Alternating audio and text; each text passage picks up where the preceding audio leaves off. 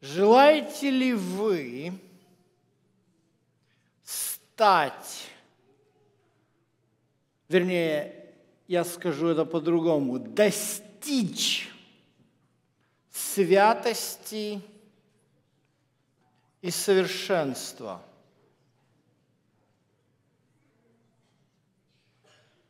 Знаете, именно это, именно этого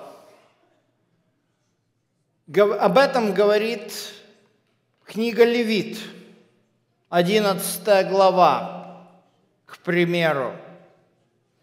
Вот если мы возьмем 45 стих 11 главы книги Левит, там написано, «Ибо я Господь, выведший вас из земли египетской, чтобы быть вашим Богом». Итак, будьте святы, потому что я свят. Или же Левит, 20 глава, 7 текст. Обратите внимание. Освящайте себя и будьте святы, ибо я, Господь Бог ваш, свят –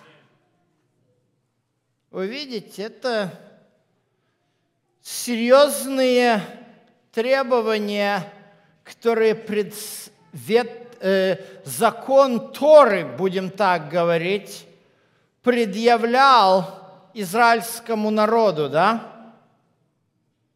Быть святыми. Можем ли мы сказать, что мы в этом смысле святые. Знаете, в контексте закона, потому что мы видим в книге Левит контекст соблюдения требований законов Торы, да?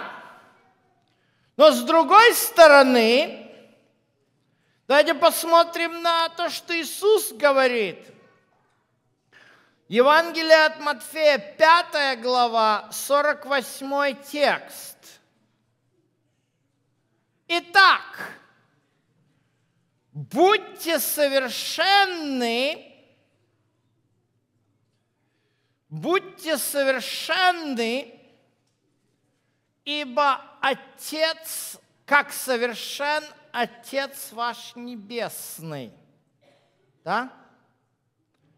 Будьте совершенны, как совершен Отец ваш Небесный.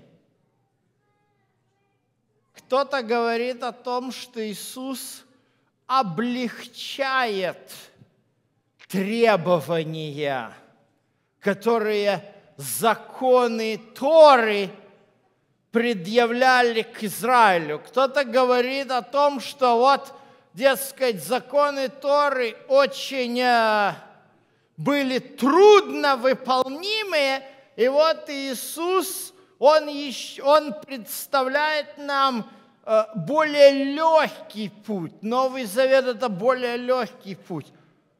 Как вы думаете, что легче быть? Святым или совершенным? Поднимите руки, кто считает себя святым.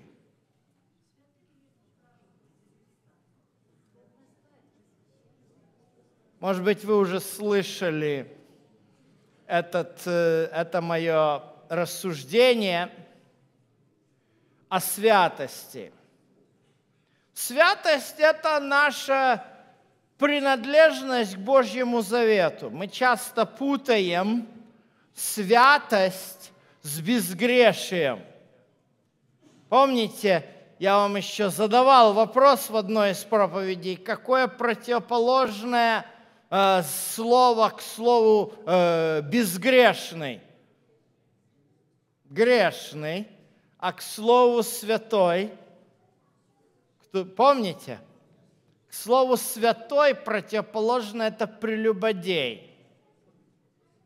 Знаете почему? Потому что на еврейском языке святой становится невеста, которая обручена мужу.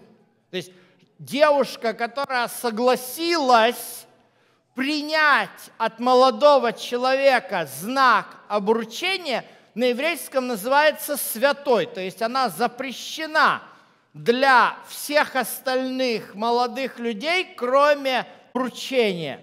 Понимаете? Вот это что означает э, святость. Да, поэтому церковь – это невеста Христова. Всякий, заключивший завет с Господом через водное крещение, является святым. Но святой – это не безгрешный. С другой стороны, вот это – будьте совершенны – ибо Отец, как Отец Небесный совершен. Вот это! Это намного серьезнее. Это намного серьезнее. Это непростая проблема. С другой стороны, конечно же, мы знаем, что в Новом Завете есть и немножко другие высказывания. Мы знаем о том, что в Новом Завете можно найти высказывания,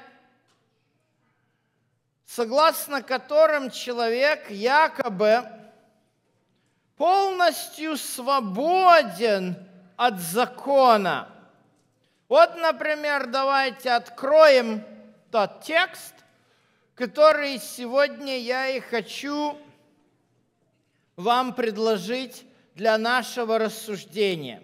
Я скажу вам честно, такое маленькое послание, э, первое послание Тимофею, на него так часто, я лично вот э, даже и не обращал внимание на него, насколько оно интересное. И вот, прочитав его, может быть, 3-4 недели назад, я просто был поражен тем истинам, которые для, которое открывается в этом послании. Итак, откроем 9 и 10 стихи первой главы первого послания к Тимофею. И вот что нам здесь сказано.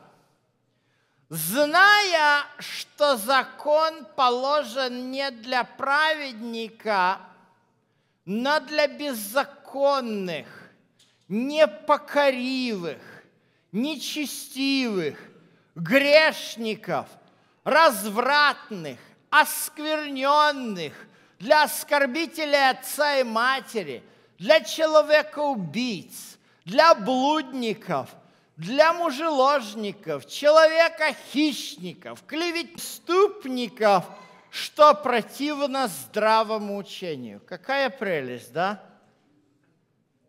К нам это никакого отношения не, от, не имеет. Раз мы не в списке перечисленных, значит, закон нам не нужен. Вы видите, какая интересная вещь происходит?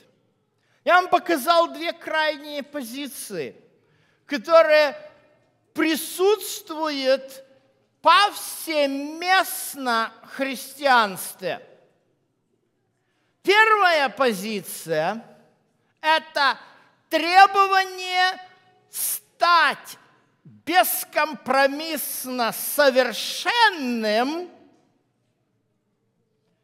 и ничего другого. А вторая, три, а вторая позиция – о, закон это не для меня. Знаете, это, к сожалению, не проблема кого-то, неизвестно кого. Это проблема, которая сегодня, вот эта вот борьба двух крайне противоположных позиций ультраконсерватизма и ультралиберализма это является сегодняшней реальностью политического климата Соединенных Штатов Америки. Это показывает, насколько даже такая совершенная демократическая система, а я лично считаю, что э, больше свободы и демократии, чем в Америке, нигде нет. Я вам приведу пример.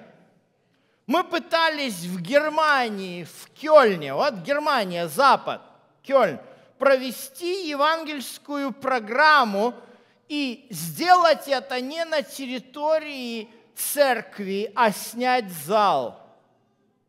Это, оказывается, невозможно сделать.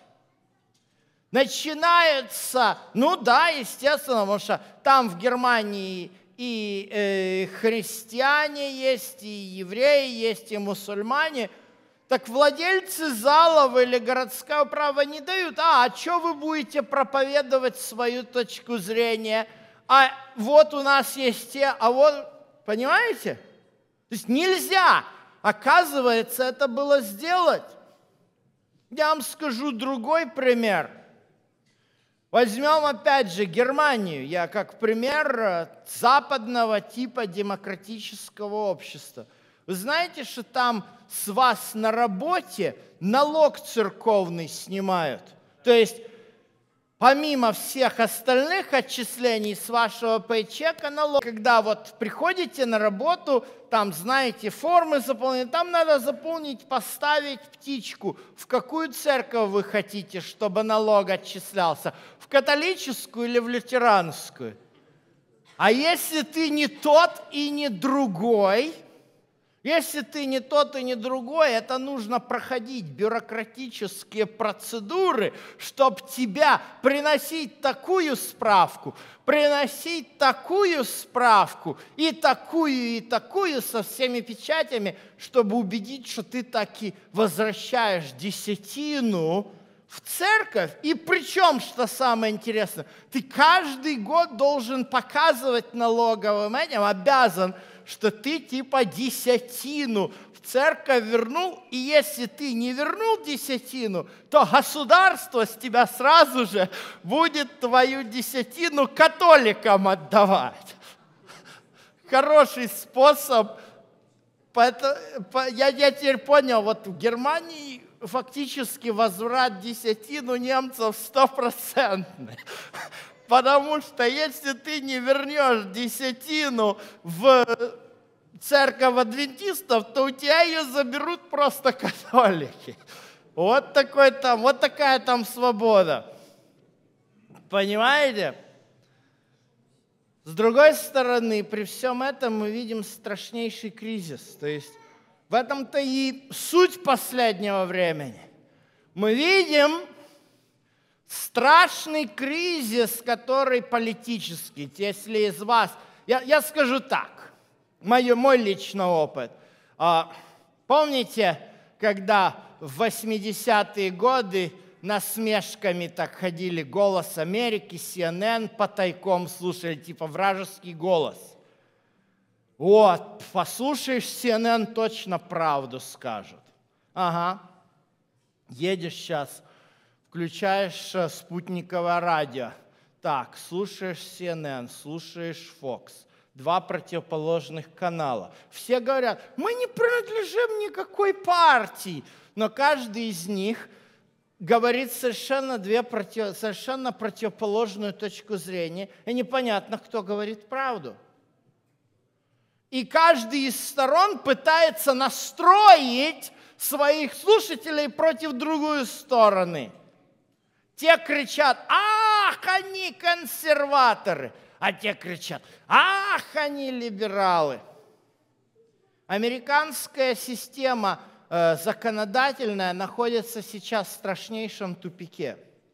Если раньше, если раньше любые политические решения, это всегда было практикой нормального демократического общества. Понятно, если мы уберем одну из партий, то получится диктатура. Правильно? Ну хорошо, есть две партии. Как если два сенатора или два конгрессмена с двух разных партий сели за один стол и, реши, и пришли к компромиссному решению, то они больше не будут избраны на следующий срок, потому что политическая система закручена так, что проблемы сейчас решаются не на основных выборах, а на праймерис. И они сразу же, эти люди с большими деньгами, с той и с другой стороны, сразу же начнут подсовывать нового кандидата. И вот этот конгрессмен, который здраво мыслит, решил сказать, а вот я демократ, но у этого республиканца тоже есть хорошая идея, давайте совместим, он просто потеряет свое место, он больше не будет сидеть в Конгрессе. Понимаете? Это кризис общества. И к большому сожалению, вот этот кризис общества, он выплескивается на церковь. Мне пришлось иметь дело в городе Дейтоне, в Огайо, где я совершал служение в той конференции с очень интересным, э, с очень интересной женщиной. Она была служителем церкви ЛГБТ. Вы знаете, что такое ЛГБТ? Нет, это не КГБ. Это перевожу для тех, кто еще не разбирается. Гомосексуалисты, лесбиянки, транссексуалы и бисексуалы. Основная идея – те запреты, которые есть в Торе – они обусловлены культурно. Те запреты, которые есть в Торе, их уже надо отменить. Сегодня Бог любит всех. Мне давно было известно, что главное, что э, председатель компании Apple, продукции которой мы пользуемся, э, многие из нас. Тим Кук, который сменил Стива Джобса, э, был голубой, гомосексуалист. Ну, его дело, мне что? Как говорится, у каждого свое дело. Но я скажу, что меня возмутило. Меня возмутило, полгода назад его выступление, которое он своими большими деньгами Fox, CNN, BBC, MSNBC. Я ехал э, из Айдахо, я переключал все одновременно, говорит. То есть я сразу понял, что это были вложены в это огромные деньги. То есть все знали, что Тим Кук и его ориентацию. Но он вышел и сделал такое заявление. Я являюсь гомосексуалистом, и это мой дар от Бога. Вы понимаете, в чем проблема? Вы понимаете, где угроза? Вот она левая сторона – если ты гомосексуалист, окей, это твой выбор, я ничего не могу с этим сделать. Но при чем здесь Бог к этому всему? эти тенденции настолько сегодня в обществе нелогичны. Вот даже если посмотреть аргументы ЛГБТ, да, вот я недаром взял все аббревиатуры, они же все вместе. Я могу понять э, гомосексуалисты и лесбиянки. Аргумент такой. Сексуальная ориентация человека – это генетическая предрасположенность. К большому сожалению, вот такая ситуация. Если до 70-х годов подобные вещи являлись считались болезнью, то они просто сейчас перестали быть. Болезнь считается нормальным. Ну хорошо. А при чем здесь Б тогда? Если наука заявляет о том, что вот этот человек не виноват и по-другому не может, то как тогда объяснить, извините, аббревиатуру Б? Вы понимаете? что это не имеет никакого смысла в этом смысле. Как объяснить тогда, если человек, который якобы считает себя христианином, говорит, что Бог меня таким сделал, я ничего не могу сделать, хорошо, возьмем этот аргумент, тогда что делать с Т, людьми, которые решили поменять свой пол? Это что? Я считаю, что Бог меня неправильно сделал. Так Бог тебя правильно сделал или Бог тебя неправильно сделал? Вы понимаете? Вот она проблема. Вот она проблема. Вот это одна сторона.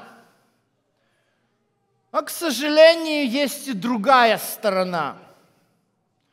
Другая сторона вопроса в христианстве – это вопрос э, перфекционизма, консервативного перфекционизма. Как реакция на уклон в интересные вещи происходят в католической церкви. Сегодня мне часто приходится слушать и видеть различные сплетни по поводу папства, там и седьмого папства, и восьмого, и девятого, люди абсолютно не понимают сегодня, которые еще и в интернете пускают эти вещи, еще лекции, люди абсолютно не понимают те процессы, которые происходят сегодня в Ватикане. А процессы очень интересны. Они начинаются со Второго Ватиканского собора – на котором, кстати говоря, для сторонников тиары, пусть будет им известно, папа взял свою тиару, это был Павел II, снял ее и сказал, я никогда, никогда больше глава католической церкви не будет царем. Тиара была продана, и деньги были пущены на строительство нескольких католических госпиталей. Поэтому сегодня тиары уже как 50 лет не носятся. Вот. Это что касается тех, которые пытаются сегодня кричать, что отрицание папской тиары – самая большая ересь. Да, но интересные события и другие происходили на этом Втором Ватиканском соборе – на Втором Ватиканском соборе впервые начались разговоры о том, чтобы в католицизме приняли науку, в частности, в теорию эволюции. Действительно, история католицизма, она интересна тем, что в угоду аристотелевской философии – они сожгли Джордана Бруно, который утверждал о том, что Земля вращается вокруг Солнца, а не наоборот. И, естественно, на Втором Ватиканском соборе Джордано Бруно был не единственный, которого преследовали. Естественно, на Втором Ватиканском соборе начался вот этот вот процесс пересмотра. И многие в католическом мире, католики, католический мир – это тоже неоднородная э, масса, это сколько, 2 миллиарда их или сколько, да, где-то 2, а? Где-то 2 миллиарда, то есть, естественно, неоднозначно восприняли. И вот, вот эти процессы, Второй Ватиканский собор, конечно же, это лишь кульминация определенных процессов либерализации. И на это была соответственная реакция. Группа очень богатых людей проспонсировала организацию нового ордена. Этот орден называется легионеры Христа. Цель этого ордена – объединить молодежь под знамя достижения совершенства в Царстве Божьем. Хорошая идея. Хорошая идея. Я вам скажу, эта идея была очень важна для очень многих родителей, которые отдавали в этот орден своих детей за заявляемые очень громко консервативные принципы, которых так не хватало в этом мире. Да? Строились школы, живя в американском Среднем Западе я проезжал многие городки в Индиане. Такой есть город Ренселар. Я проехал, я был просто шокирован. Огромнейший католический собор в городке, в котором не более 10 тысяч человек. Чуть ли не копия базилики святого Петра – Оказывается, это только один из колледжей, колледж святого Иосифа, один из колледжей и семинарий, принадлежащих э, ордену легиона, легионеров Христа.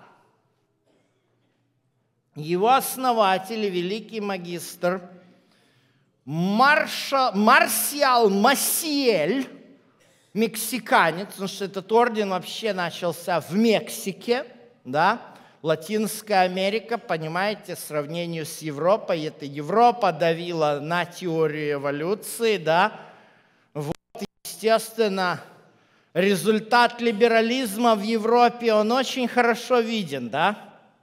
Сегодня в Европе христианские церкви и католические абсолютно пусты.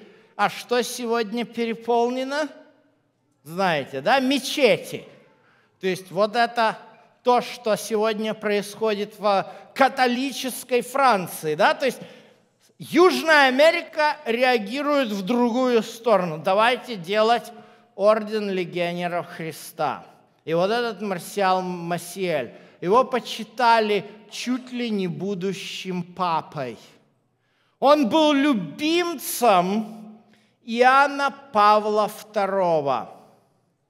Вот сигналы о педофилии в церкви пошли именно на Марсиала Масиэля, который, оказывается, сегодня признан не просто педофилом, а серийным педофилом, который вот в этом вот консервативном ордене, где все красиво, где прямо ты заезжаешь в их церкви, чуть самому те католикам не хочется стать, насколько там все ровно под линейку, насколько там все выглядит красиво, вылезано, вышкалено. И вот что самое поразительное, но вот этот громкий скандал о педофилии в церкви начался с этого ордена.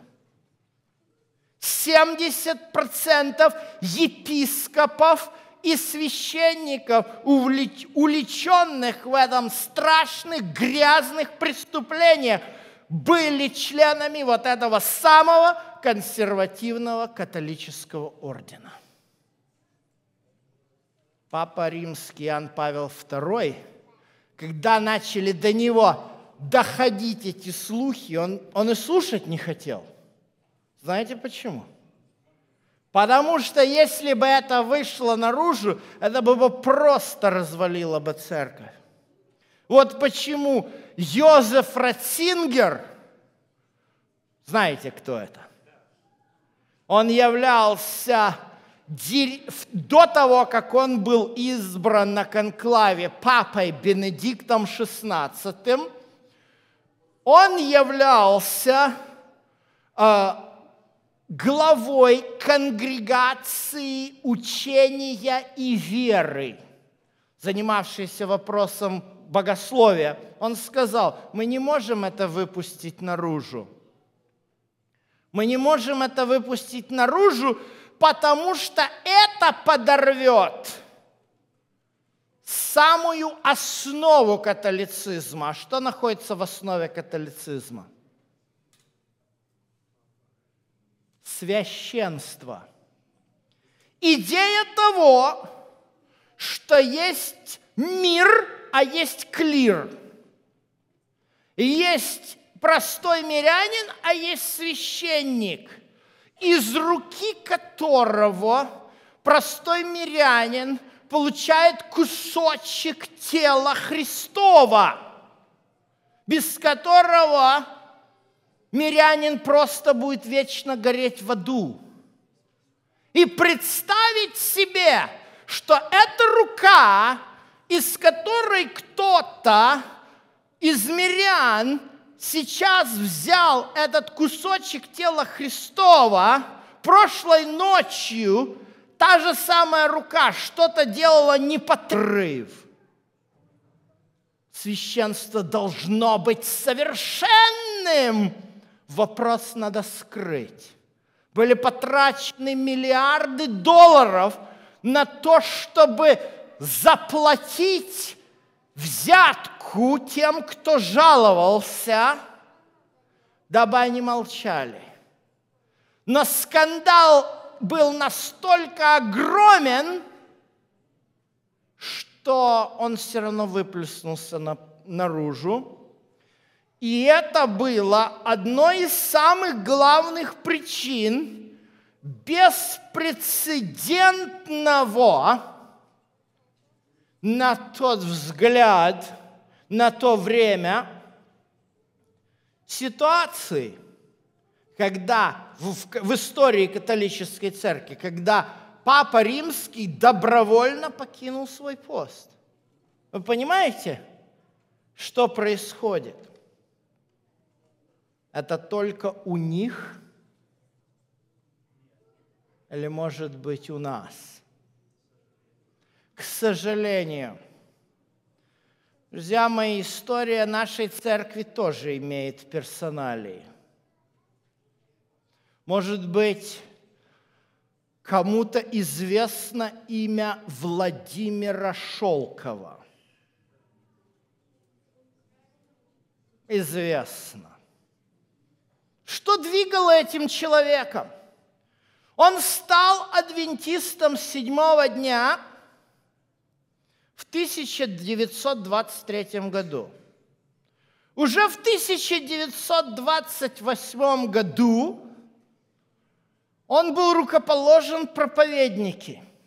И в этом же году он начинает говорить о том, что церковь является неправедной. И он вместе с группой других известных многим личностей оставляет церковь в попытке создать совершенную праведную организацию, в которой будет все праведно и все совершенно, потому что все остальные тут руководство, понимаете, все такое, грешники и погрязли в отступлении. Чего он добился? Мы все хорошо знаем. чем подобные вещи заканчиваются. Вот это, к сожалению, вопрос перфекционизма. И, к сожалению, сегодня подобные вещи есть и в американском обществе, и мы слушаем некоторые проповеди в переводе, да, которые являются реакцией. Да, с одной стороны, есть действительно группы людей среди американских адвентистов, которые говорят, да, почему бы нам не быть адвентистами-эволюционистами. Даже фильм о проблемах с гомосексуализмом говоря, вот мы такие несчастные, мы адвентисты, но мы гомосексуалисты, почему нас не принимают? Есть те, которые их слушают. И есть, к сожалению, реакция на это дело вот с этой стороны. Реакция, она выглядит так. Реакция называется э, совершенная праведность. Что это значит? Логика выглядит так. Вернее, не, неправильно совершенная праведность. Безгрешное совершенство. Безгрешное совершенство. Можем ли мы достичь безгрешного совершенства? По логике вещей обязаны.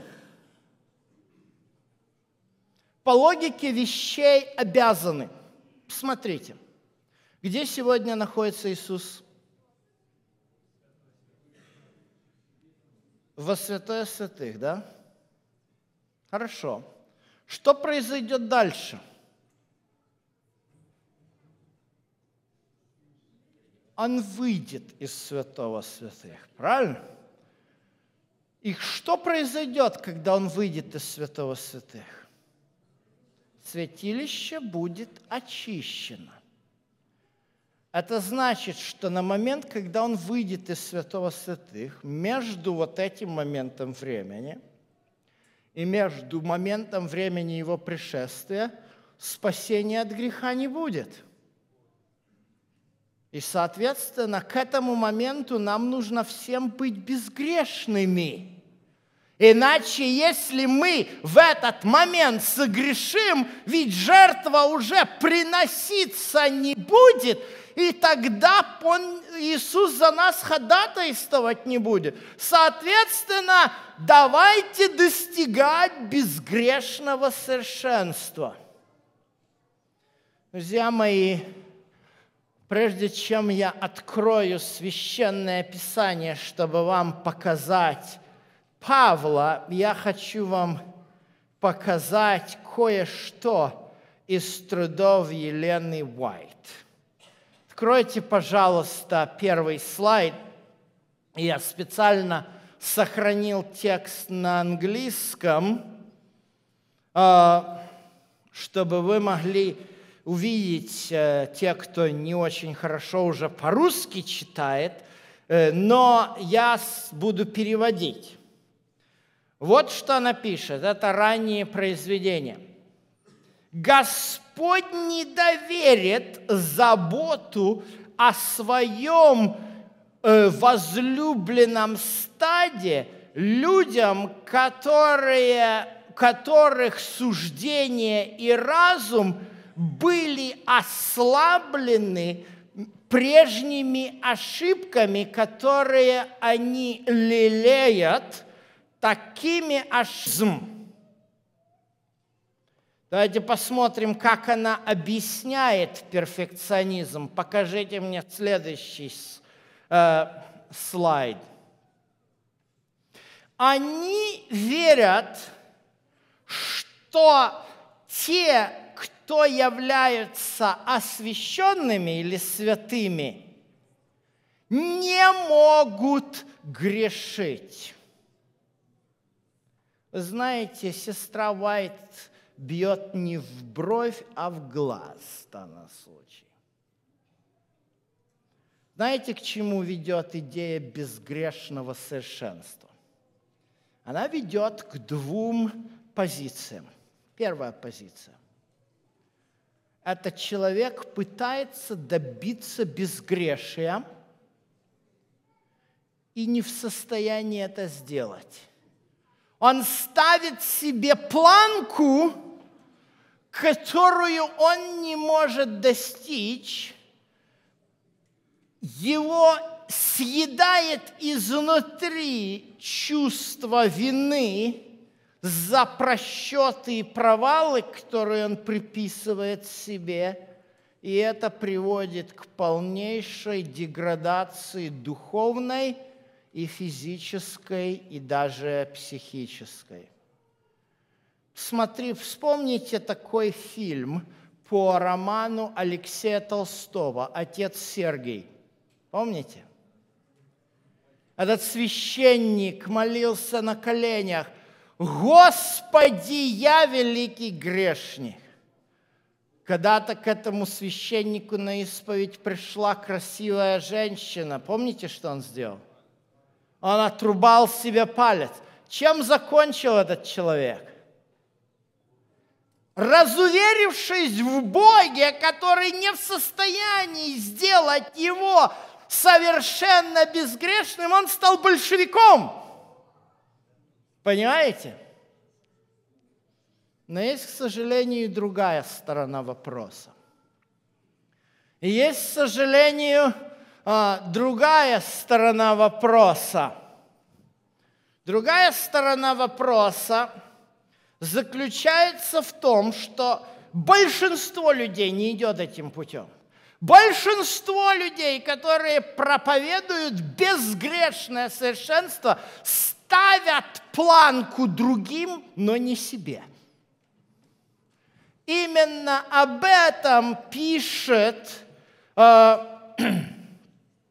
в ранних произведениях Вестница Господня – когда говорит о том, что эти люди, которые проповедуют перфекционизм, просто скрывают под, вот смотрите, в соответствии со своими мудрствованиями, эти люди совершают под покрытием освящения – и через их обманчивое, манипулятивное влияние они приобретают силу контролировать своих последователей, которые не видят зла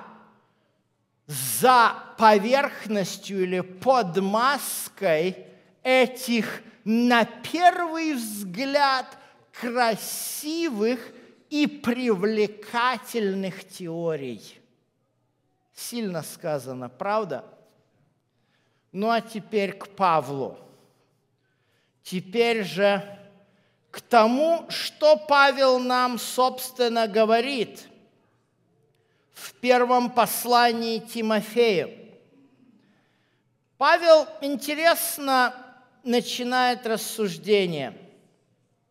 Павел говорит, в общем-то, Тимофей был однозначно лидером церкви в Ефесе.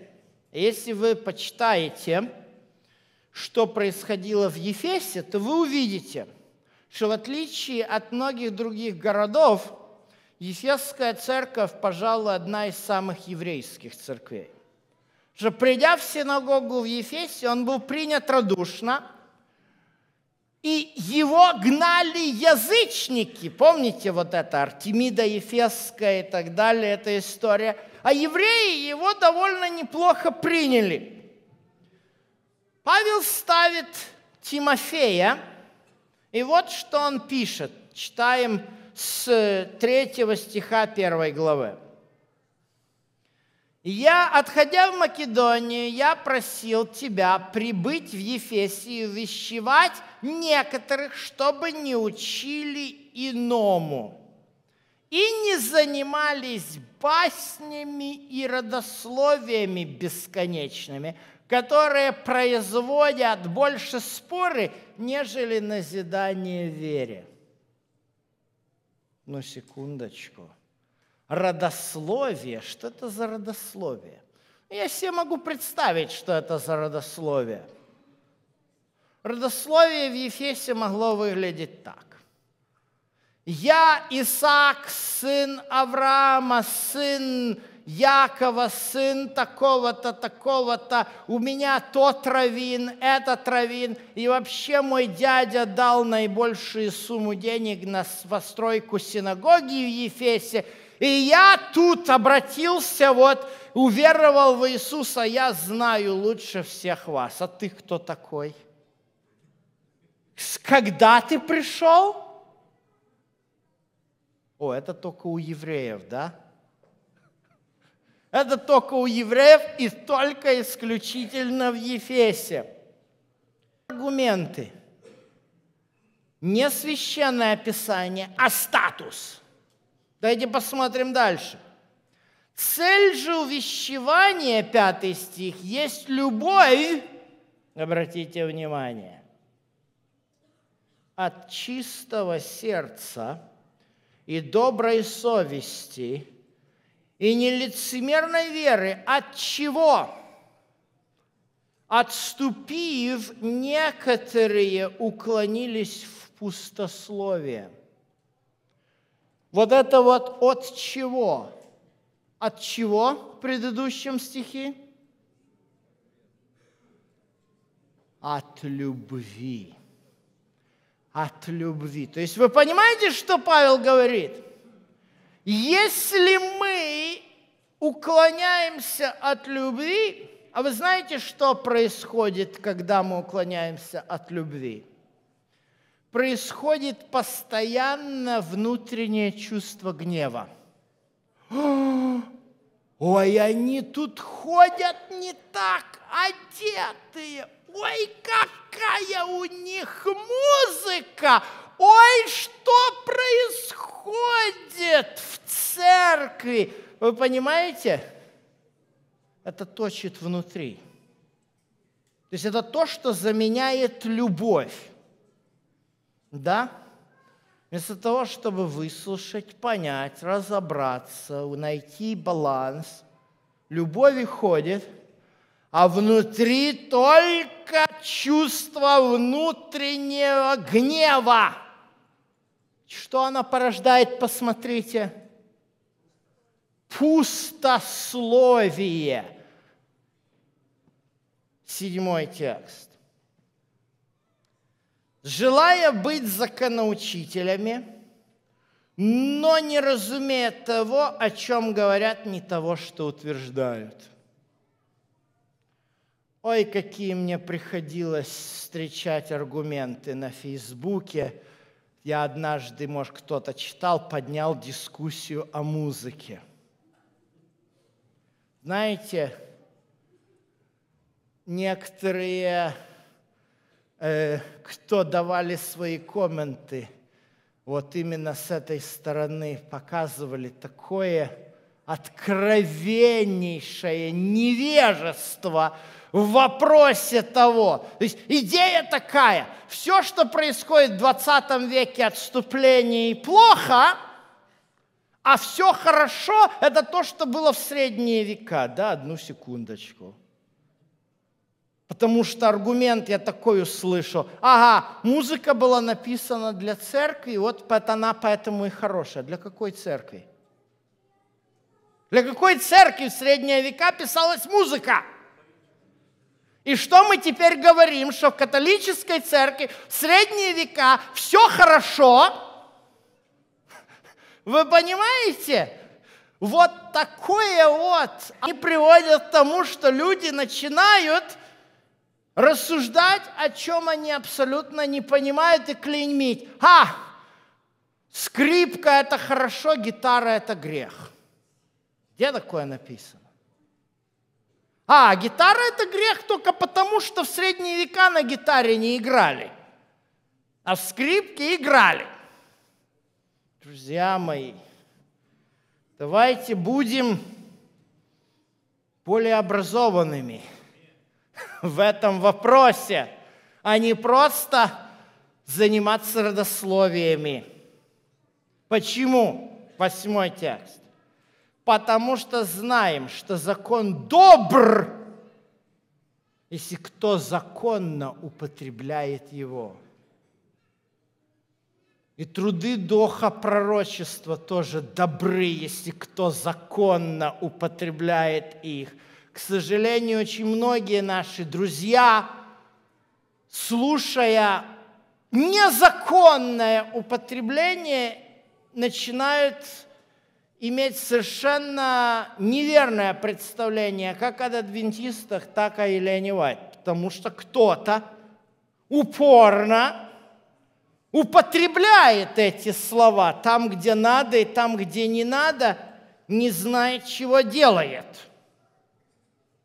Зная, вот у нас контекст, что закон положен не для праведника, но для беззаконных – нечестивых, грешников, развратных, оскверненных, для оскорбителей отца и матери, для человека-убийц, для блудников, для мужеложников, человека-хищников, лжецов, клятва преступников, для всего того, что противно здравому учению.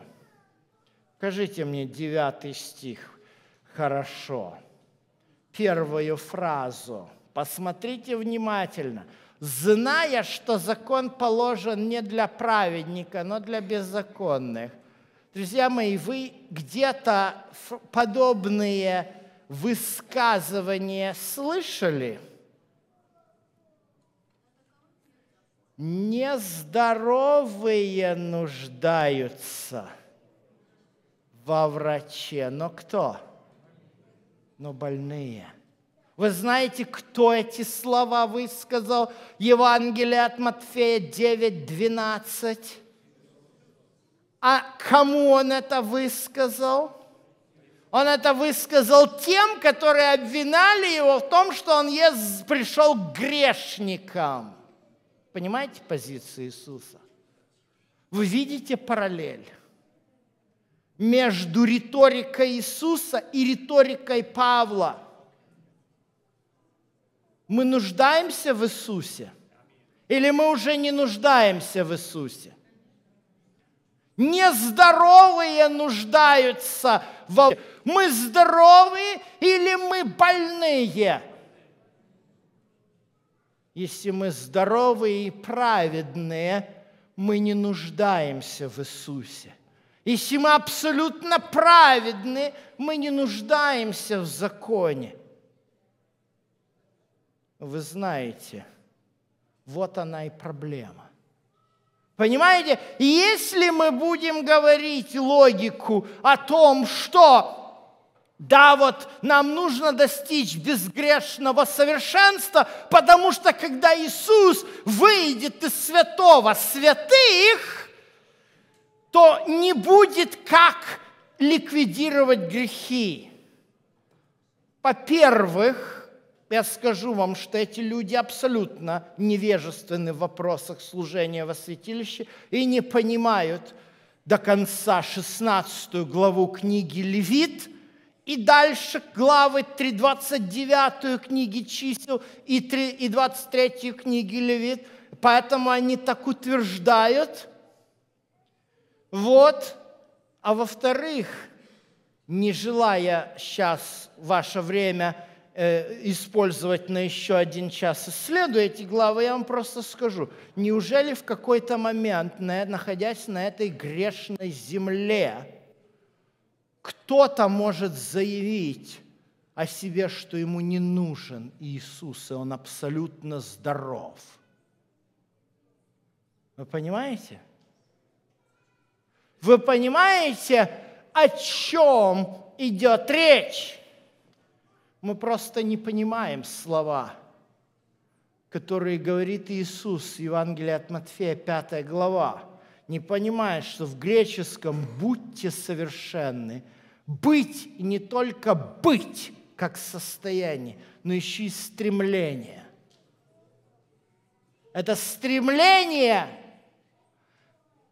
конец которого устремлен ко второму пришествию Иисуса – только явление нашего Господа Иисуса Христа с ангелами Его сделает нас абсолютно совершенными. А до этого мы нуждаемся в Иисусе. Нуждаемся в Иисусе. Как в этом нуждался, посмотрите, кто? 12 стих, первое послание Тимофею, первая глава и ниже. «Благодарю давшего мне силу Иисуса э, Христа, Господа нашего, что Он признал меня верным, определив меня на служение, меня, который был хулитель, гонитель, обидчик, но помилован, потому что поступал по неведению так, в неверии. Благодать же Господа открылась во мне сильно с верою любакого принятия достойно слова, что Иисус Христос пришел в мир спасти грешников, из которых я первый. Кто я? И Павел, и я и Павел, и я. Друзья мои, не ошибайтесь здесь. Павел здесь не говорит о своем прошлом. За свое прошлое Павел пишет 12 и 13 стих, что он помилован. Но дальше он говорит о благодати. Благодать открывается ему в настоящее время для него, потому что он первый грешник и помилован. Он первый грешник. Он сказал, но я для того и помилован, что Иисус Христос во мне первым показал все долготерпение и пример тем, которые будут веровать в Него к жизни вечной. 16 стих. Вы понимаете, о чем идет речь? Вы понимаете, что такое любовь и благодать? Вспомните притчу о взаимодавце. Евангелие от Матфея, 18 глава. Сколько был должен золота тот, которого царь взял и начал с него требовать долг? Десять тысяч талантов. Самое большое число в еврейском языке. Десять тысяч. Талант – это, это огромная сумма денег. Это миллиарды долларов. Это практически бесконечно. И что царь сделал? Простил. Что он дальше делает? – он выходит, хватает тот, того, который должен ему 20 долларов, и начинает тащить его в долговую тюрьму. Вы понимаете, что происходит? Вот это происходит тогда, когда мы ставим планку всем остальным, но не себе когда мы боимся прийти в церковь и сказать о том, что я первый грешник.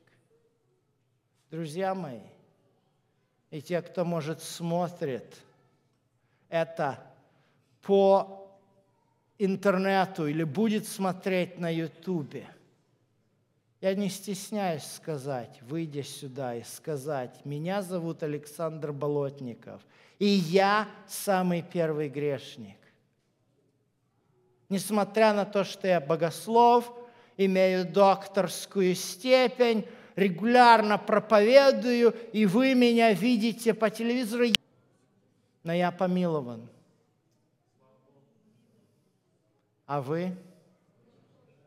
Знаете, безгрешное совершенство – возникает от того, что человек не понимает и не хочет принять любовь Иисуса и Его благодать. Человек не верит, что Он помилован.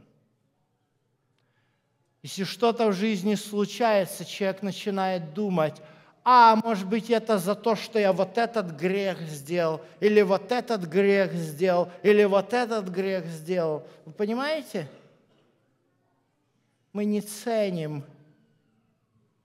помилование и благодать Иисуса и оправдание, которое Иисус дает нам на Голгофе. Мы не ценим это для себя, и вот поэтому, так как это не ценно для нас, вот как этот взаимода, этот должник, которому не был оказан, то есть ему не ценно было, что царь простил ему 10 тысяч талантов. Для него это не имело никакого значения. И поэтому он пошел и начал трусить. Вот это так зачастую то, что разбивает церковь. Когда есть те, которым не ценно, которые не понимают, что они прощены. Они пытаются свои проблемы скрыть под красивым костюмом, под маской благочестия и ходят и трусят всех остальных.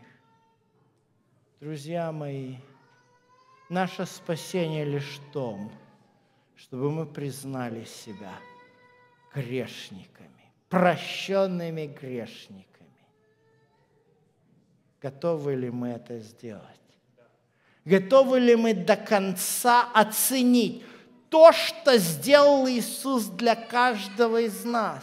Все, что мы не делали в своей жизни, Иисус нас милует. Блаженны милостивы, ибо помилованы будут. Помолимся.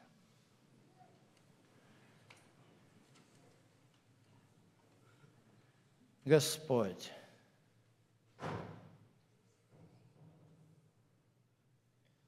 сегодня мы еще раз и еще раз хотим Тебе сказать,